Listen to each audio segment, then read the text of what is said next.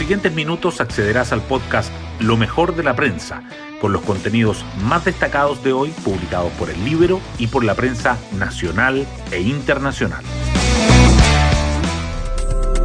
Buenos días, soy Magdalena Olea y hoy viernes 16 de abril les contamos que solo 20 de 155 diputados lograron sustraerse a la ola o el tsunami de opinión pública referido al tercer retiro de fondos para la jubilación, pese al reconocimiento transversal de que se trata de una mala solución para los problemas de la pandemia.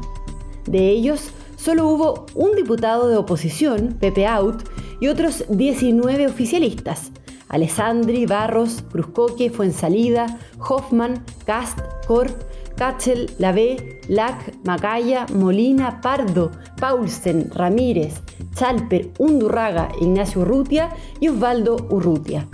Los intentos del gobierno para conseguir un acuerdo dentro de su sector fueron infructuosos y ahora solo le quedará el camino de recurrir al Tribunal Constitucional, aun si lo aprobado ayer en la Cámara no prosperara en el Senado, cuestión que dado el clima imperante se ve improbable. Las portadas del día. La aprobación del tercer retiro de ahorros para la jubilación en la Cámara de Diputados acapara los titulares principales. El Mercurio dice que el proyecto fue despachado al Senado pese al riesgo de inconstitucionalidad. La tercera agrega que la iniciativa tuvo un amplio respaldo de los parlamentarios de Chile Vamos y el diario financiero resalta que sube la presión oficialista para que el gobierno no vaya al Tribunal Constitucional. El Libero, en su titular secundario, destaca que diputados de RN y de la UDI complican la estrategia de la tercera vía de la moneda por un nuevo retiro del 10%. La pandemia también sobresale en las portadas. El Mercurio remarca que Salud plantea que el pic de la segunda ola pudo haber sido la semana pasada, que los recintos hospitalarios detectan que hasta el 40% de sus pacientes están infectados por nuevas cepas y que la meta de vacunar al 80% de la población podría trazarse dos meses de mantenerse el actual ritmo. La tercera subraya el reto de salud a los alcaldes de la región metropolitana.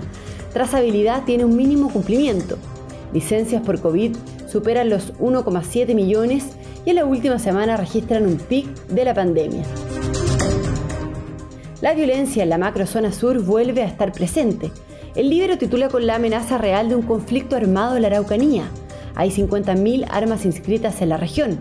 El Mercurio resalta que los vecinos de Quidico, en el Biobío, acusan que la policía está de manos atadas y exigen que el Estado responda tras la noche de terror.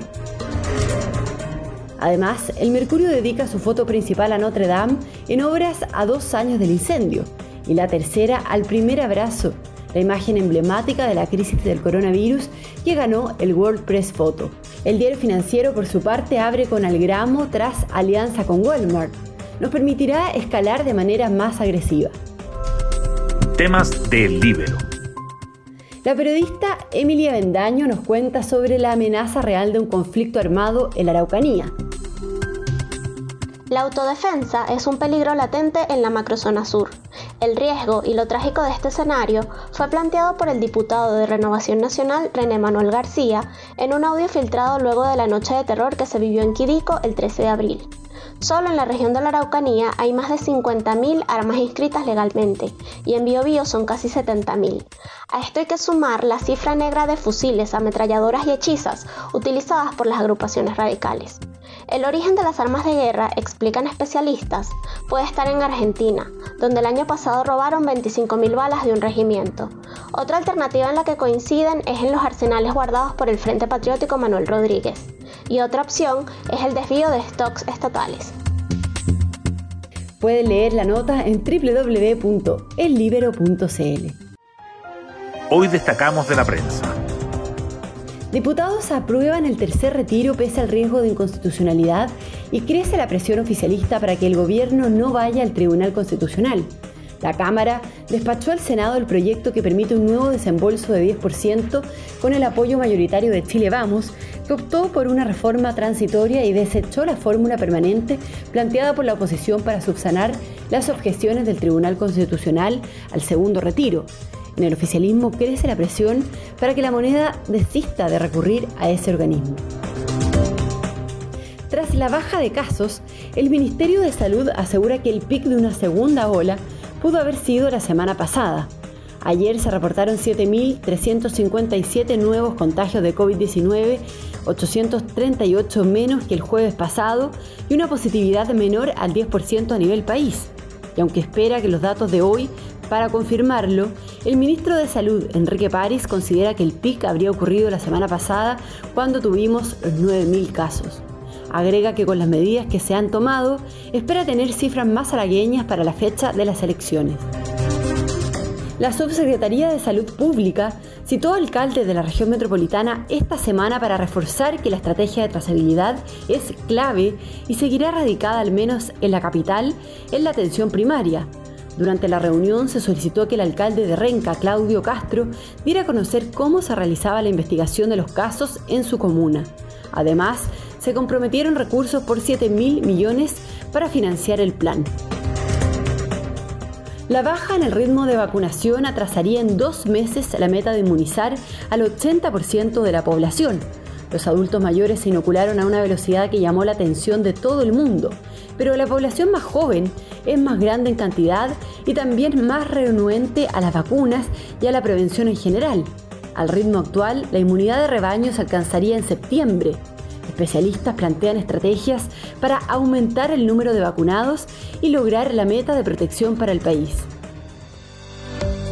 Y nos vamos con el postre del día. La editora de tiempo libre de El Libero, Pía Orellana, nos recomienda una guía de streaming. Vamos, Pía. Hoy es día de recomendar películas, series y documentales para el fin de semana. Y les tenemos tres la primera, una película que fue destrozada por la crítica, pero que créannos vale la pena ver. Se llama Toda una vida en un año. Es un film del 2020 que cuenta con grandes actuaciones, un drama adolescente pero que deja una enseñanza muy profunda. Está en Amazon Prime Video. La segunda recomendación es una serie alemana que incluye viajes en el tiempo y la eterna pregunta de si nuestro destino está escrito o no. Se llama Dark y la pueden encontrar en Netflix. Y por último, un documental. Made You Look es su nombre y sigue la gran falsificación de obras de arte que afectó a una prestigiosa galería de Nueva York en los 90. Ideal para coleccionistas. Está en Netflix. Bueno, yo me despido, espero que tengan un muy buen fin de semana y nos volvemos a encontrar el lunes en un nuevo podcast, Lo mejor de la prensa.